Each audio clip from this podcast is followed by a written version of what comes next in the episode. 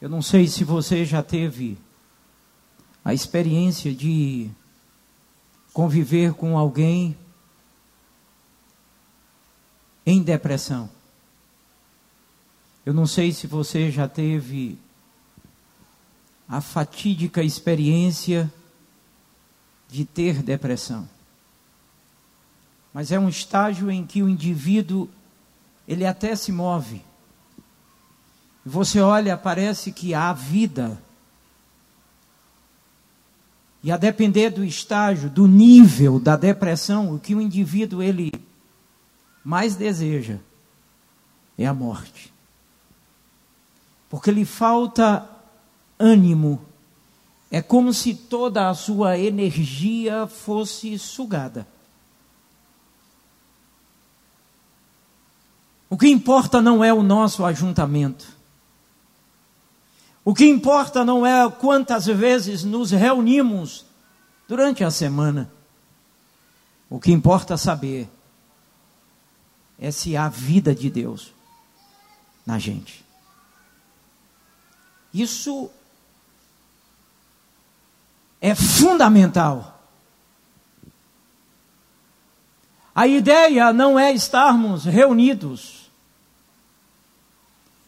simplesmente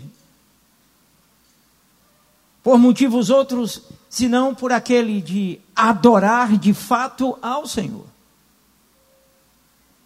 É possível, inclusive, que aqui, nesta noite, existam pessoas que estão aqui, mas não gostariam de estar aqui. Que gostariam de estar em outro lugar. E você pode até dizer, mas pastor, isso é impossível. A pessoa está aqui porque quis, quis estar. Às vezes não, meu irmão. Às vezes não. Às vezes ela não tem autonomia e ela depende, exemplo, do pai e da mãe. E eu quero dizer para você que está aqui, sem querer estar, que eu sinto profundamente Mas também quero dizer que você pode estar à beira da morte ou você já está morto e ainda não percebeu. Antes de fazer a leitura textual, eu quero convidar você, com toda a sua pompa aí, principalmente as mulheres, com as roupas chiques e etc. Quem puder, eu quero convidar a se ajoelhar nesse momento, diante daquele que tem vida, diante do Senhor dos Senhores, em atitude de humildade, de rendição, nós vamos orar agora e clamar a Ele. Amém. Tranquilo, só se ajoelha quem pode se ajoelhar. E claro e evidente, quem deseja também. Se você não desejar, não tem problema.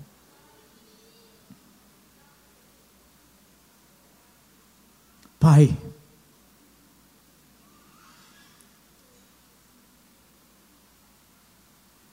não existe outra forma, melhor forma de estar na tua presença se o coração acompanhar é de joelhos.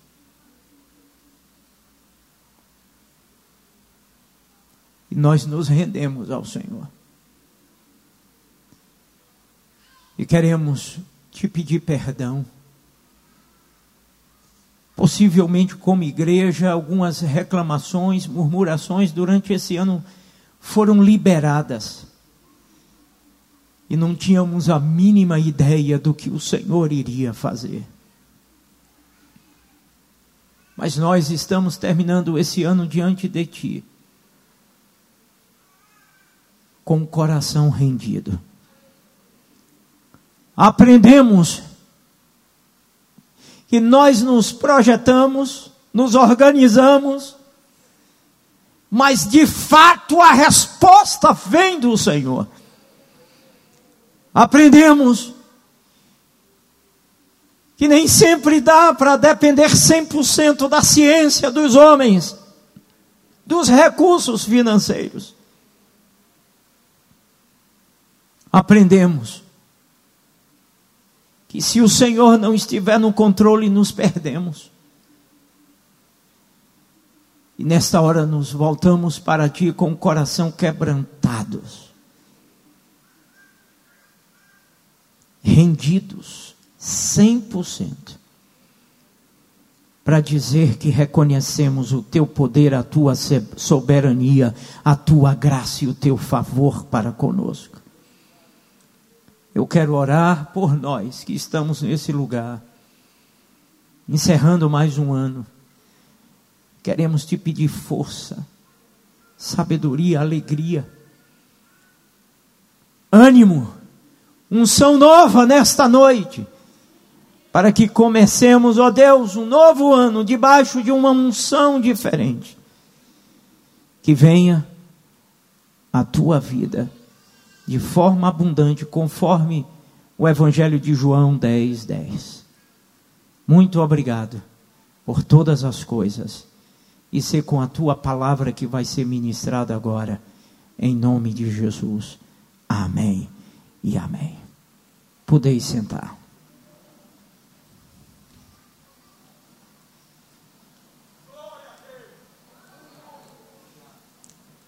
Poderia tomar como base o texto para a nossa ministração nesta noite de 1 Pedro, capítulo 2, versículo 5, que é o texto em que nós vamos durante todo o ano, ou pelo menos algumas vezes, estudá-lo. Mas decidi tomar como base o início da igreja que está lá em Atos, que vai refletir com muita clareza o que é, de fato, ser uma igreja viva. Acredito piamente que a proposta de Deus, que o desafio do Senhor para nós é exatamente recebermos de forma total aquilo que os nossos irmãos receberam na igreja de Atos. Quero convidá-los a abrir o texto sagrado em Atos capítulo 2, versículo 4. Depois, versículo 12. Atos capítulo 2, versículo 4 e todos foram cheios do Espírito Santo e começaram a falar em outras línguas conforme o Espírito lhes concedia que falassem. O versículo 4 ele faz menção exatamente ao início da manifestação do Espírito começando o seu ministério aqui na terra. E o que acontece é que todos aqueles que estavam aguardando pela promessa que Jesus havia feito, eles foram cheios do Espírito Santo. Não tem como ser uma igreja viva se ela não estiver cheia do Espírito Santo. O resto é balela. Ou nós nos posicionamos, nos abrimos 100% para entendermos e recebermos aquilo que Deus tem para a gente, ou viveremos na claudicância, viveremos em uma vida morna, sem termos o privilégio de experimentarmos o tudo que Deus tem para nós. Versículo 12 do capítulo 2. E todos se maravilhavam e estavam suspensos, dizendo uns para os outros: que quer dizer isso? Todos que foram para a festa em Jerusalém, festa de Pentecostes, quando o Espírito Santo enche os discípulos que estavam ali, eles ficaram perplexos, sem entenderem absolutamente nada. Está na hora da igreja dar uma resposta ao mundo. Como? Ser cheia do Espírito de Deus. Só existe uma forma de deixar o homem deste século perplexo. É quando a igreja estiver cheia do Espírito Santo. Como, por exemplo, pessoas que chegam ao culto sem nele desejarem estar, receberem uma unção tão tremenda da sua vida, que algo de profundo lhe acontece.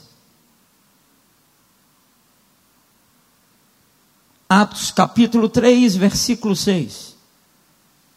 Eu só estou fazendo a introdução da introdução, são duas introduções. Atos capítulo 3, versículo 6. E disse Pedro: Não tenho prata nem ouro, mas o que tenho, isso te dou, em nome de Jesus Cristo, o Nazareno, levanta-te e anda.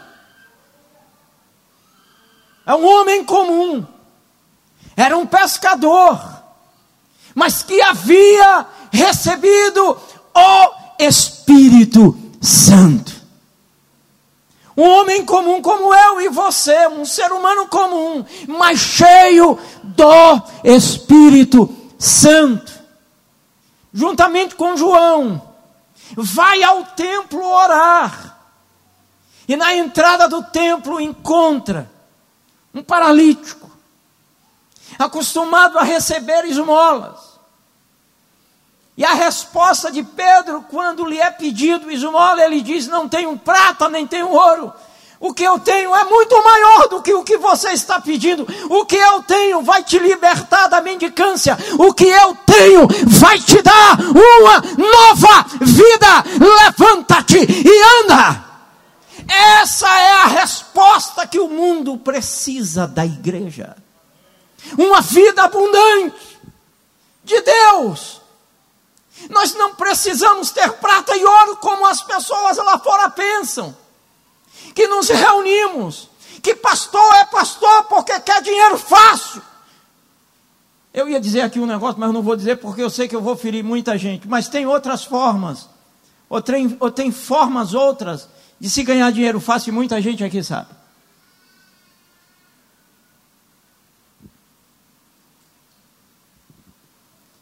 Este episódio, por ser igreja viva,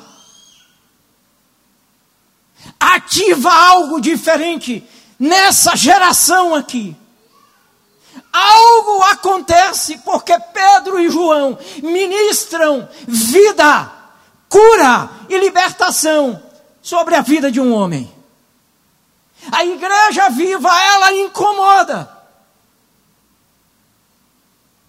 Não é aquele incômodo de crente chato, sem autoridade, sem sabedoria e sem discernimento. Aqui para a gente tem muito crente que é chato, não tem autoridade, não tem sabedoria e não tem discernimento e ainda quer botar banca em nome de Deus e se acha melhor do que outros. Transforma-se em peso e vergonha. Agora eu quero convidar você, porque é dentro desse capítulo que eu quero desenvolver a reflexão nesta noite, em Atos capítulo 4, do versículo 23 até o 31, porque aqui está o resultado do que Pedro e João fizeram quando foram orar no templo, ministrando sobre a vida daquele paralítico. Versículo 23 em diante. E soltos eles, foram para os seus e contaram tudo o que lhes disseram os principais dos sacerdotes e os anciãos. E ouvindo eles isto, unânime, unânimes, levantaram a voz a Deus e disseram: Senhor, tu és o que fizeste o céu e a terra, e o mar, e tudo o que neles há, que disseste pela boca de Davi teu servo, porque bramaram as gentes e os povos pensaram coisas vãs. Levantaram-se os reis da terra e os príncipes se ajuntaram a um contra o Senhor e contra o seu ungido. Porque verdadeiramente contra o teu santo filho Jesus, que tu ungiste, se ajuntaram não só Herodes, mas Pôncio Pilatos com os gentios e os povos de Israel, para fazerem tudo o que a tua mão e o teu conselho tinham anteriormente determinado que se havia de fazer. Agora, pois, ó Senhor, olha para as suas ameaças e concede aos teus servos que falem com toda a ousadia a tua palavra, enquanto estendes a mão para curar e para que se façam sinais e prodígios pelo nome do teu santo filho Jesus. E tendo eles orado, moveu-se o lugar em que estavam reunidos, e todos foram cheios do Espírito Santo e anunciavam com ousadia a palavra de Deus. Amém. Pedras edificadas, sacerdócio, sacrifício, edificação, sacerdócio. E sacrifícios.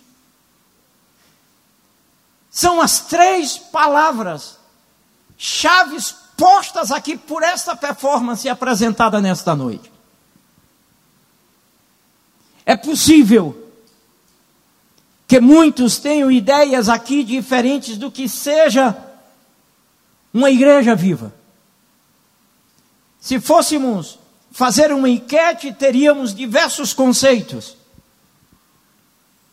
Por exemplo, alguns pensam que uma igreja boa é aquela igreja que impacta a cidade com muitos eventos durante o ano com pregadores de fora, as multidões indo para um templo para ver o pregador famoso da geração.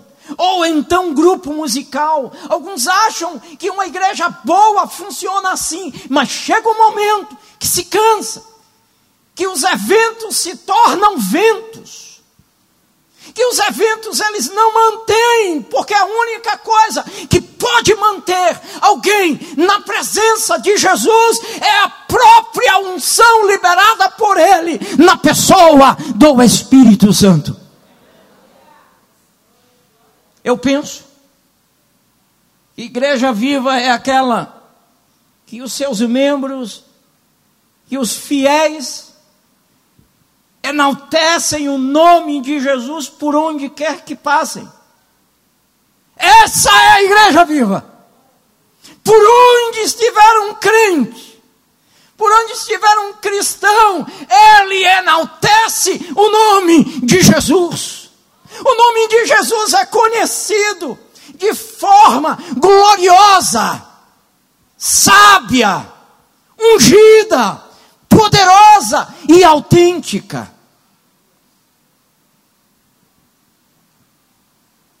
Eu penso que igreja viva é aquela que está atenta para o tudo que o Senhor tem para ela. Essa é a igreja viva. A igreja viva precisa estar atenta, porque Deus, todos os dias, a cada manhã, Ele nos renova, Ele ministra o novo. Não há limites, para a ação e o poder de Deus na vida de uma igreja que de fato é viva, porque quando ela é viva, é porque o dono dela está liberando vida. A propósito, a igreja só é viva quando Jesus é quem governa. Igreja viva libera vida. Igreja viva libera vida. Além da cultura, além da cultura, existe algo que é tremendo, que é a unção do Espírito Santo trazendo alegria. Quando a gente adora com alegria é outra coisa. É ou não é? Quando você faz os seus afazeres diários com alegria é outra coisa. Quando você vive com alegria, a alegria é contagiante. A alegria traz vida. Por isto que está elencado como fruto do Espírito. Alegria.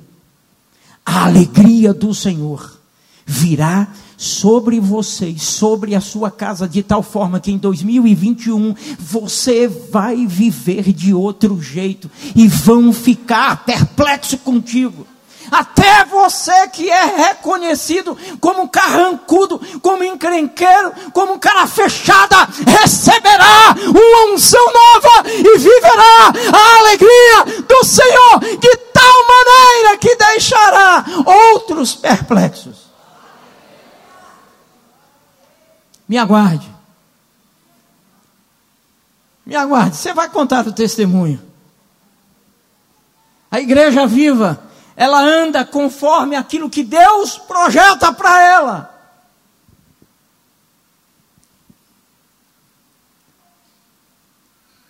O ano 2021, primeiro semestre. Aliás, é, primeiro semestre. O primeiro semestre, nós não temos nada projetado porque Deus não ministrou nada para a gente.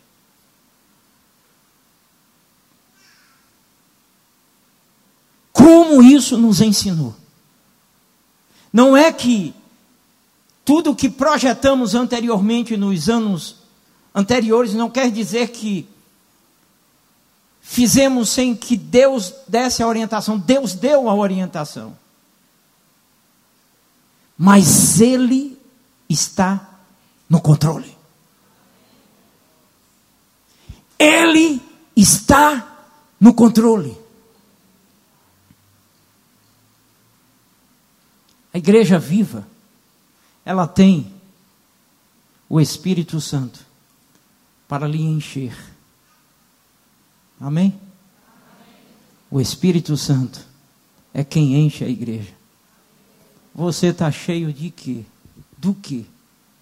Porque a grande questão, amados, não é passar o último dia do ano como um amuleto, estar dentro de uma igreja para fazer uma oração como se um grande favor estivesse fazendo a Deus. Como se o fato de não estar no último dia do ano, nenhum culto, fosse lhe trazer miséria para o ano 2021. Deus te ama e te abençoa do jeito que você é. E ele dispensa esse culto de favor. O que ele quer é um coração quebrantado, aberto e disposto para que o Espírito Santo encha e você viva o melhor da terra em comunhão com ele não só o último, ano, o último dia do ano, mas o ano todo. Que seja a sua vida um culto. Que ao sair daqui, o culto não se acabe jamais, até que ele volte, ou até que ele te chame. A vida do crente tem que ser um culto. A igreja viva, ela vive culto toda hora, todo dia, em todo lugar. Mas, pastor, isso não é fanatismo, não. Não, isso é estilo de vida, meu querido. Isso é estilo de vida, não é fanatismo. Bom, o entendimento não está para todos. Só sabe quem recebe o Espírito Santo e dele é cheio. Pentecostes para esses homens e mulheres que estavam reunidos em Jerusalém acontece como um divisor de águas. É o Espírito Santo quem vem para trazer vida. Discípulos que estavam abatidos, desanimados por conta da morte de Jesus. Até um pouco tempo atrás estavam escondidos, amedrontados. Jesus ressu, ressu, ressuscita. Jesus aparece para eles e depois ascende aos céus. E Ao ir para os céus, ele diz: Eu vou, eu vou, mas calma, vocês terão o Consolador com vocês. Vocês não estarão sozinhos. Antes o que tínhamos eram discípulos assustados. Agora o que temos? Discípulos cheios do Espírito Santo, assustando. Pedro e João, eles vão para o sinédrio, presos literalmente, para saber com que autoridade eles fizeram aquilo. E eles chegam num sinédrio diante das autoridades, dos teólogos, dos religiosos, e eles dizem: Nós fizemos em nome de Jesus Cristo, aquele que vocês crucificaram.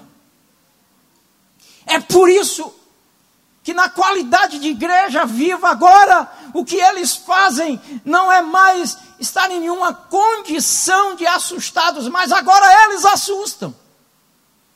Em nome de Jesus. A tua experiência com Deus vai ser tão tremenda. A tua vida com Deus vai ser tão maravilhosa. Que o que Ele vai fazer através de você vai deixar outros assustados. Não é menos do que isso que Deus quer para a gente. Se você crê nesse negócio, toma posse, se apropria e vive isso em nome de Jesus. Observem que ser cheios da vida de Deus com autoridade e poder sempre nos traz uma mensagem cristocêntrica. E é o que Pedro faz, cheio do Espírito Santo, prega uma palavra e três mil pessoas se convertem. No capítulo 3, Pedro e João, às três horas da tarde, eles vão orar e o milagre acontece, como já disse.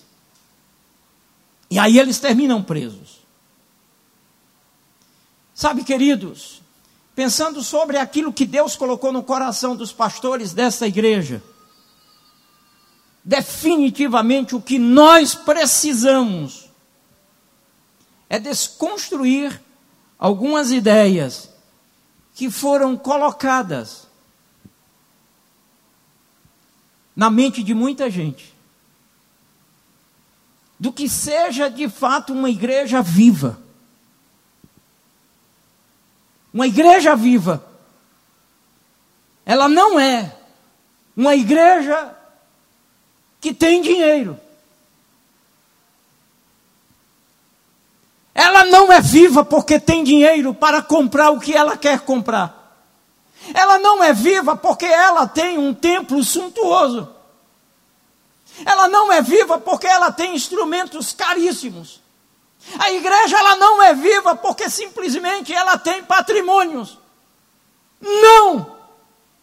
Até porque esses discípulos, eles eram desprovidos de dinheiro, eram homens simples financeiramente falando, eles não tinham recursos financeiros, mas tinham o poder do alto. Não havia prata nem ouro, mas havia a autoridade espiritual. Uma igreja viva não é uma igreja que simplesmente tem dinheiro em caixa para comprar o que quer e fazer o que quiser. Não! É um equívoco. Não é o dinheiro que constrói os templos. Não é esse mesmo dinheiro que tem a força para atrair a presença de Deus. Não é porque a Igreja Batista Central um dia construiu esse templo que simplesmente Deus estará presente aqui. Deus estará presente na medida que os corações que estiverem estejam abertos para que Ele ministre e recebam da parte dele. Tem igreja com muito dinheiro, mas sem a presença do Espírito Santo. Tem igreja que tem dinheiro, mas não tem a presença de Deus.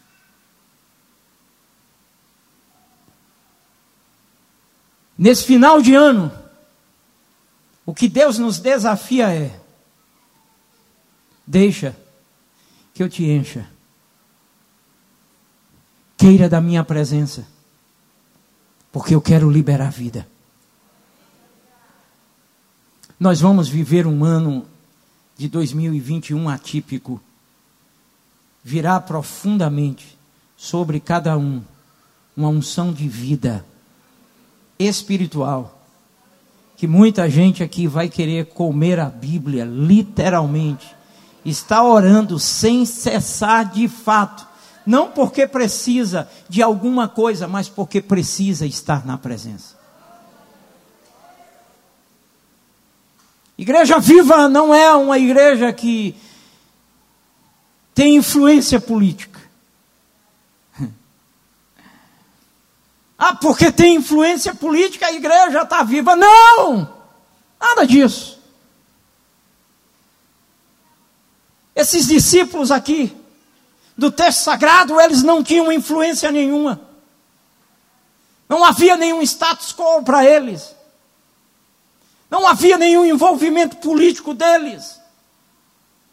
O que havia era a unção do Senhor sobre eles. A propósito, não é a igreja, em fase nenhuma, em geração alguma, em tempo algum, que precisou de político, é o político que precisa da igreja viva, que libera a vida de Deus sobre ele.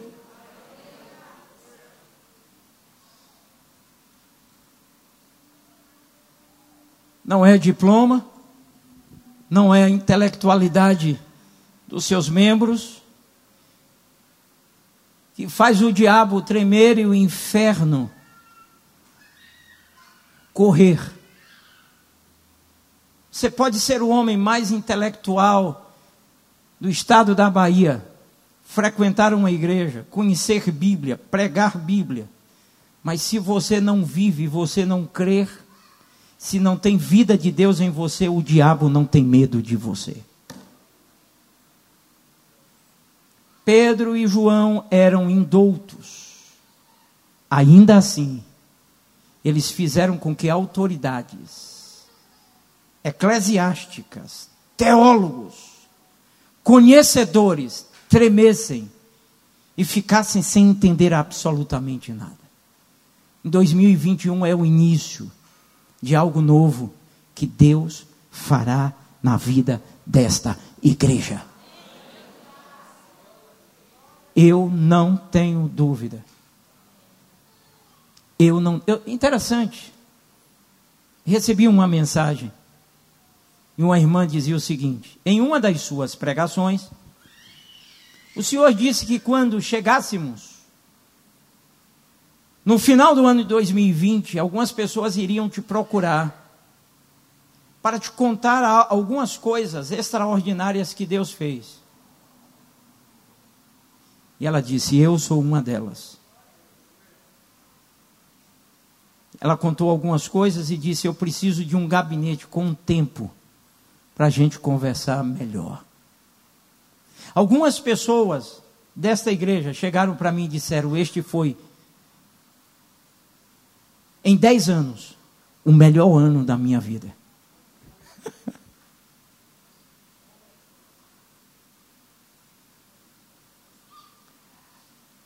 O fato é que nós nos prendemos demais às notícias do mundo e nos esquecemos da palavra. O fato é que a gente dá muito mais atenção às outras vozes do que à voz de Deus. E quantas pessoas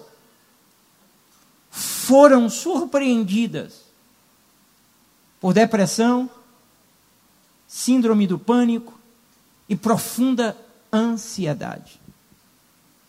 Mas se libertaram, porque Deus é bom e fiel. Nos esquecemos, às vezes, a quem servimos e o Deus que nós temos.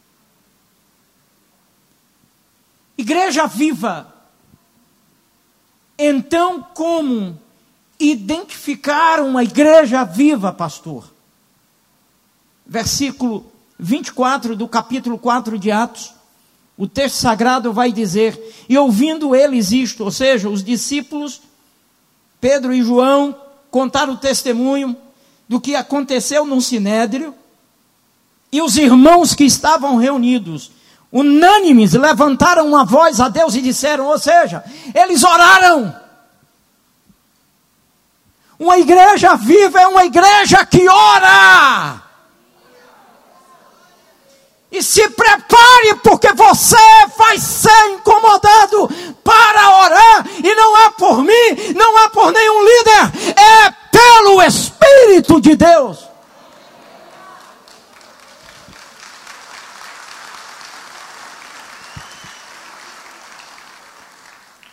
Unânimes levantaram a voz e começaram a orar. Interessante que a oração eles começam dizendo: Senhor, tu és o que fizeste o céu e a terra e o mar e tudo que neles há. Eles começam exaltando o Senhor e dizendo: Ah, Senhor, o Senhor fez céus, o Senhor fez mar, o Senhor fez terra, o Senhor fez tudo. Isso é fichinha para o Senhor. Igreja viva, ela sabe quem é o seu dono e quem é o seu Deus, e todas as vezes e em qualquer circunstância, quer seja na alegria, quer seja na tristeza, quer seja no problema, quer seja na bonança, ela se dobra para orar ao seu Deus, porque sabe quem Ele é.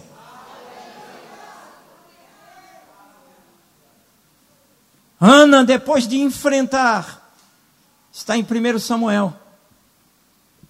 A sua crise existencial, emocional e espiritual. Depois de viver profundas humilhações dentro da sua própria casa, por Penina. É como se Ana saísse de casa rasgando o coração e dizendo: hoje eu resolvo essa questão com Deus. Hoje eu vou para o templo de uma forma diferente. A minha oração não vai ser uma oração vazia. A minha oração vai ser uma oração de checkmate para mim mesmo. E Ana chega no templo. E Ana ora. E Ana chora.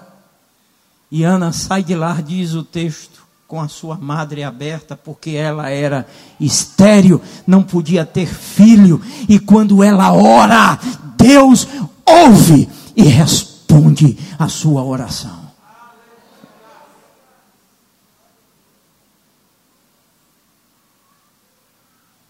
Em um tempo de caos, tempo de crise moral, espiritual, do anonimato, Deus levanta um homem chamado Elias, coloca para dar uma sacudida no seu povo, porque é assim que ele faz. Um povo que se embriagou com as coisas do reino, o rei Acabe, que se casa com a megera Jezabel. De repente, Deus levanta um homem um homem para mostrar quem é Ele, quem é Deus, no céu e na terra. Deus vai levantar você. Deus vai levantar você. Às vezes você nem acredita no que eu estou dizendo. Tem gente que nem acredita. Mas eu. Eu já disse para ele: Senhor, eu já estou de pé. É só mandar que eu corro. É só mandar que eu me armo. É só mandar que eu faço. Eu já estou de pé. Eu sou um voluntário, e que estou sempre como no primeiro lugar na fila. Quando ele disser, é você, sou eu. Pode me usar. Pode fazer. Eu estou afim. Eu sou. Deus levanta Elias. E Elias, ele ora e vai para o rei Acabe e diz para Acabe: Acabe, acabe com isso, porque senão você vai se acabar.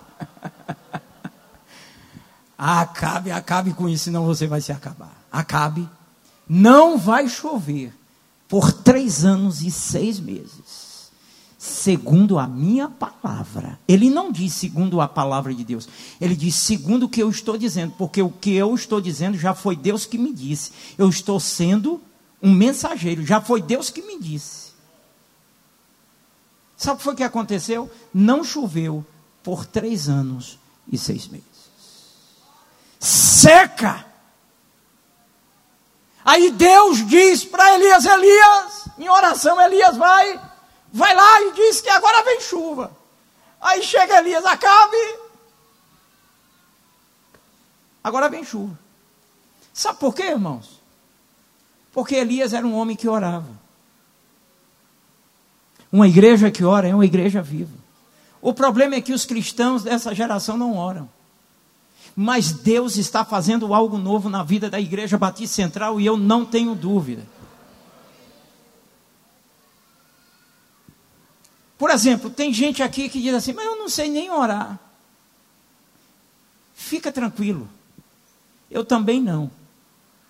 Mas nós temos o Espírito Santo que intercede por nós com gemidos inexprimíveis. Pedis e não recebeis, porque pedis mal.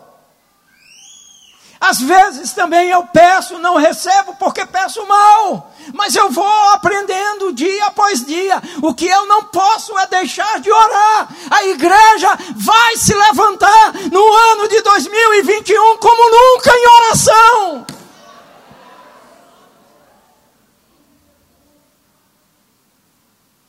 Você vai ser incomodado. E eu vou repetir o que eu já disse aqui em um ou dois cultos, eu não me lembro nem adianta tomar rivotril para dormir. Quando perder o sono é para orar. Esses dias já tem algum tempo que eu venho vivendo isso. eu mesmo estou vivendo isso. E às vezes eu, eu pensei, meu Deus, eu estou muito cansado. Eu estou tão cansado que eu durmo até as quatro. E a partir das quatro eu acordo, me falta sono. Digo, meu Deus, é muito cansaço. Aí ele me fez lembrar, não é cansaço não, abestalhado. É para você fazer o que você falou para a igreja. É para você orar. Aí é quase todo dia, quatro horas da manhã, eu já acordo, falta o sono, já vou, já vou me inclinando de joelho e começo a orar, irmão.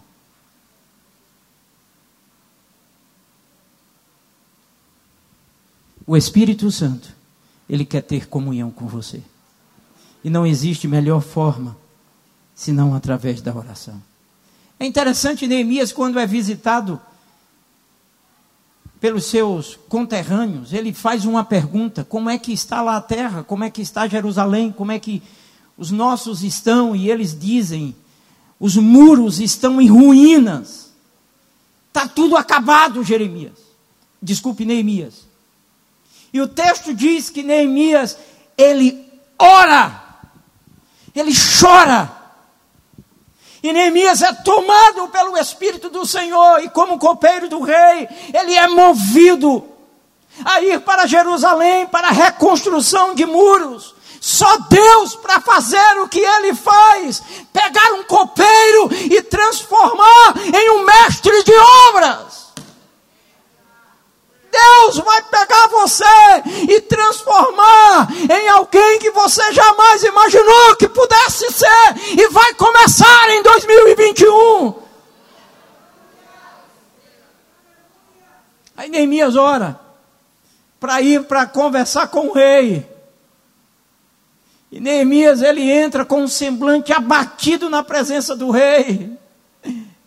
E o rei pergunta o que é está acontecendo, e Neemias conta tudo, e o rei então é favorável ao relatório de Neemias, e ele diz: o que você precisar, pode pegar madeira e etc. E Neemias vai para a reconstrução dos muros. Deus vai te levantar em oração para que muros de outros sejam restaurados. Uma igreja viva restaura muros. A gente nem sabe. A gente nem percebe o que está acontecendo. Mas a gente está orando aqui. E muros estão sendo levantados lá. Você, às vezes, que tem filhos que estão afastados, que não querem nada com o Evangelho, que estão abatidos, que estão desistidos, que estão desviados, você que tem gente na família que não quer absolutamente nada com Deus, permaneça em oração, não saia da sua posição, não saia, não saia da sua posição. Eu vi uma história, isso já tem alguns anos de um moço que saiu de casa, se rebelou. Os pais cristãos e sempre ele via a sua mãe orando e todas as vezes que ele chegava tarde em casa, por volta das quatro, cinco horas da manhã, estava aquela mulher de joelho no seu quarto, naquele tapetezinho perto da sua cama. Chegou um determinado momento que aquele moço se rebela e ele sai de casa. E quando ele sai de casa, ele não quer mais notícias e ele não dá notícias. E depois de alguns anos, aquela mulher morre e aquele filho volta para ver como é que estão os pais. E quando ele chega em casa, o pai o recebe. E ele pergunta pela mãe. E o pai responde: A sua mãe faleceu já tem seis meses. E ele, constrangido, abatido, ele vai para o quarto da sua mãe. E lá estava aquele mesmo tapetezinho em que ela se ajoelhava com uma marca, duas marcas, melhor dizendo. E naquele dia, ele vai, fecha a porta do quarto, pede ao pai que lhe deixe sozinho. E ele se ajoelha nas marcas onde a mãe deixou com os seus joelhos. E diz a história que aquele moço, quando se ajoelha naquele lugar, ele é tomado pela presença de Deus de uma forma tão tremenda que ele não aguenta. Começa a gritar: Eu me rendo, eu me rendo, eu me rendo, eu me rendo, eu me rendo, eu me rendo, eu me rendo. As tuas orações estão diante do Senhor. Não pare de orar.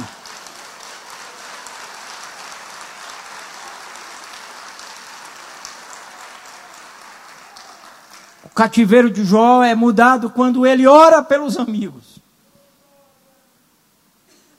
Em Mateus, a palavra do Senhor vai nos orientar. Entra no teu quarto e tu sozinho com o Senhor, ora em secreto.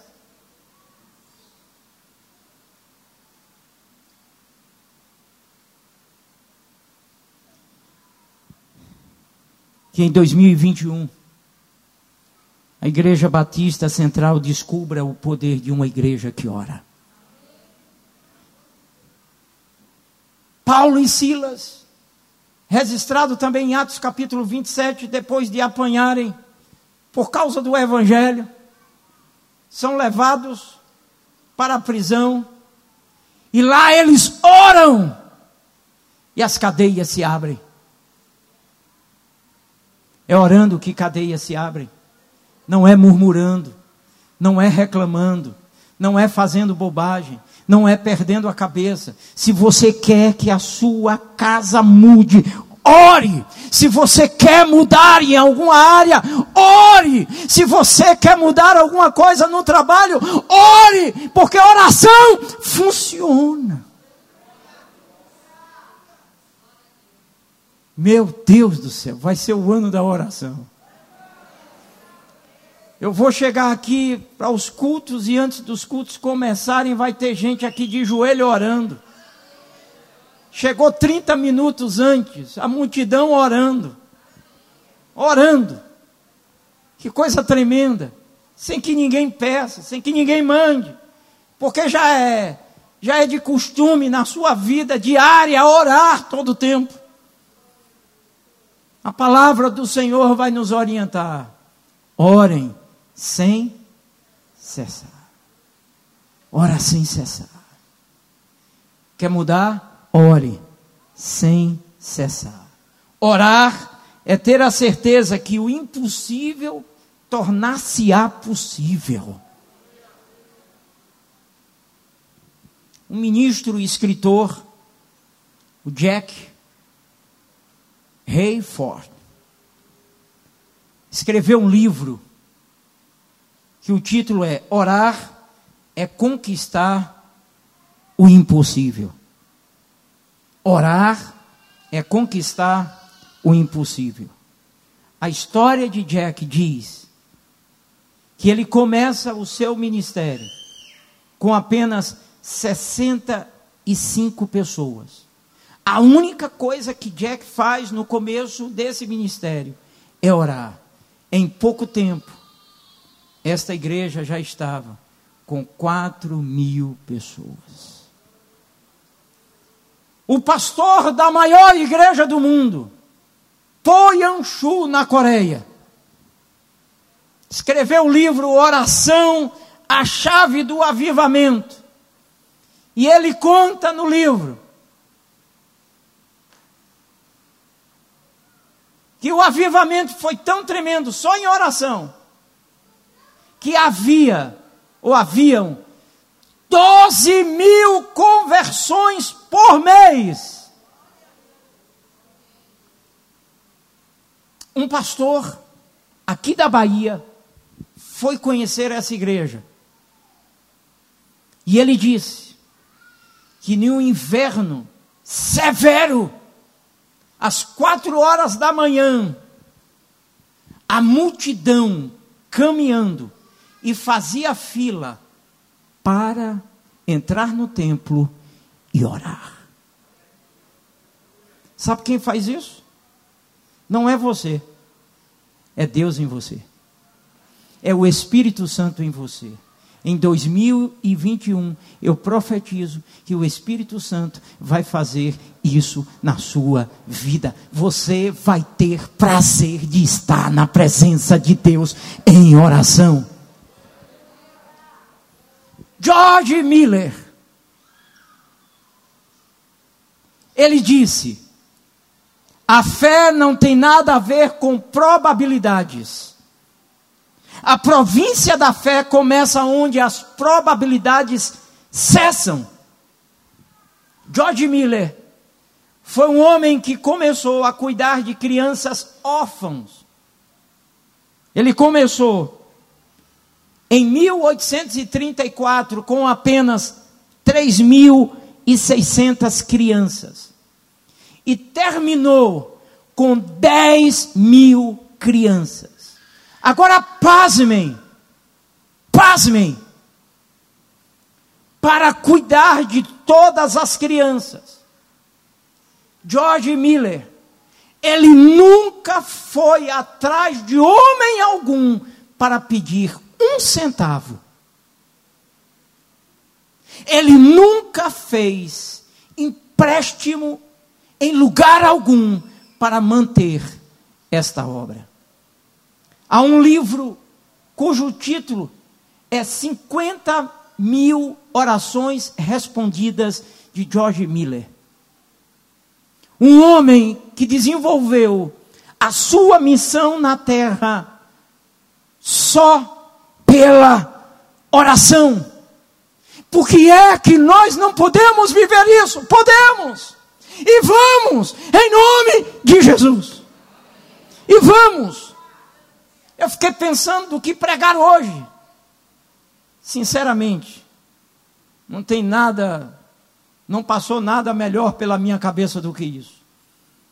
De motivar você, de avisar a você que chegou um novo tempo Igreja Batista Central, Deus vai te incomodar para uma vida de oração como você nunca viveu. Você vai. Igreja viva é uma igreja unida. Igreja viva é uma igreja unida. Tudo que tem divisão, tem confusão, tem problemas, tem morte. Igreja viva é uma igreja unida, e para ela estar unida, ela precisa estar cheia do Espírito Santo, porque quando alguns se levantarem na carne, a maioria saberá que quem está falando não é o Espírito Santo. Igreja dividida morre. E aí eu gosto da definição de unidade do pastor Eiber, da igreja de Santarém. Eu gosto da definição dele quando ele prega sobre o purê de batatas. Ele disse que igreja não é como um saco de batatas. Porque o saco de batatas, quando um apodrece, você tem que tirar, senão ela apodrece as outras. Mas a igreja é como um purê de batatas. Você descasca a batata. Depois de cozida. E machuca toda a batata. Então você não sabe qual a batata está ali. Ela está toda junta. Todas estão juntas. E é assim que vai acontecer conosco, 100%. Virá um nível de unidade espiritual tão tremendo que nós falaremos uma só língua espiritual, de tal forma que vão ficar assustados. Igreja, aguarde. Aguarde. Porque Deus ele quer fazer e Ele vai fazer. Unidade não é semelhança. Unidade não é uniformidade. Unidade não é ausência de diferença. Não é. Unidade é submissão a uma causa maior que supera a ambição pessoal. Isso é unidade. Essa unidade essa submissão a essa causa maior faz com que a gente entenda que o nosso desejo, ele nunca pode ser maior do que aquilo que o Espírito Santo está falando para a maioria. Eu quero, eu já venho avisando a igreja, e eu vou, final de dezembro, ainda bem que tudo isso está gravado. Eu quero dizer para a igreja: se prepare, porque coisas irão acontecer e nós precisamos estar preparados em espírito para o discernimento daquilo que Deus vai fazer. E não pense você que é meninice, negócio de cair, não é, são coisas profundas. São coisas profundas, irmão. Não é negócio de chilique, é, não é nada disso, não. A unidade é compromisso com uma única visão. Você tem dois olhos, percebeu? Você percebeu quantos olhos você tem? Percebeu? Mas quantas visões você tem? Hã? Eu estou olhando aqui agora para o meu dedo. Eu tenho dois olhos. Eu tenho um dedo em pé. Eu só consigo ver um dedo em pé, porque eu só tenho uma visão. Eu não estou vendo dois dedos de pé.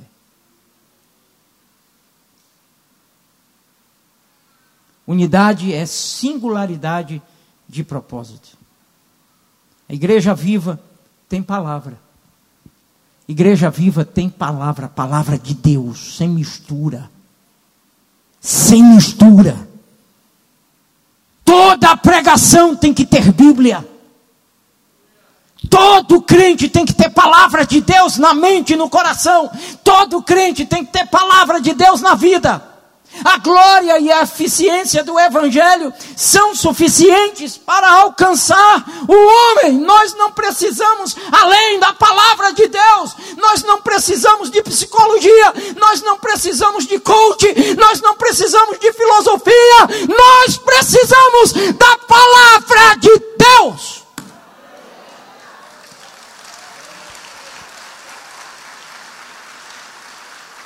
Igreja viva ela louva a Deus, louva, isso é bom.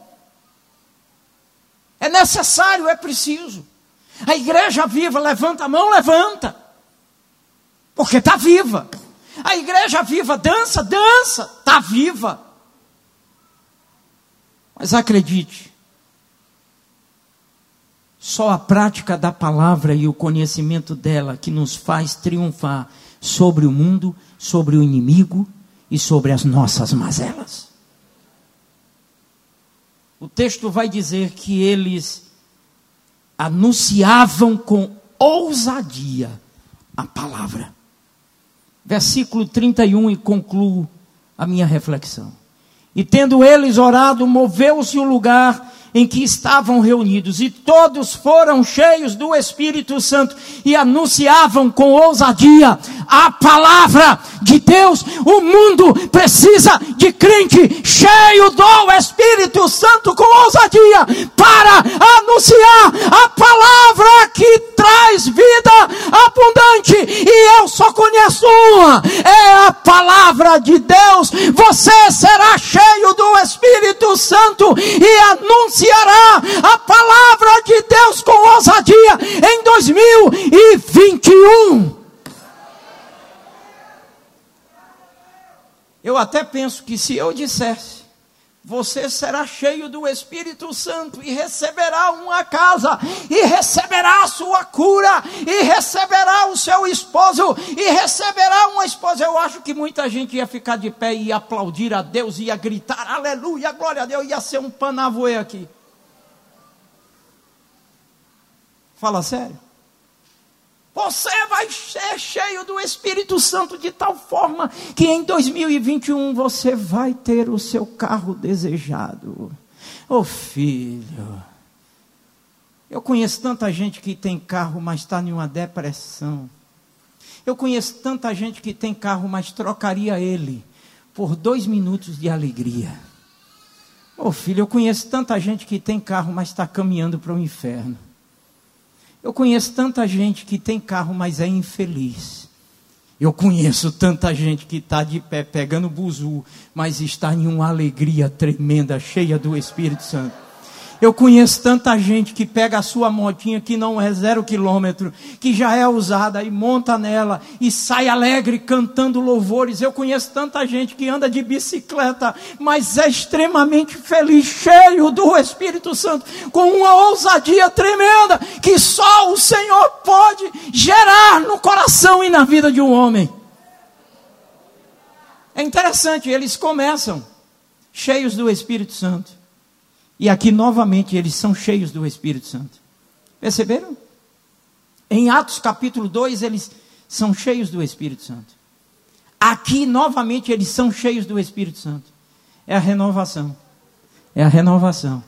Deus vai nos renovar hoje de noite para a gente começar um ano novo cheio do Espírito Santo.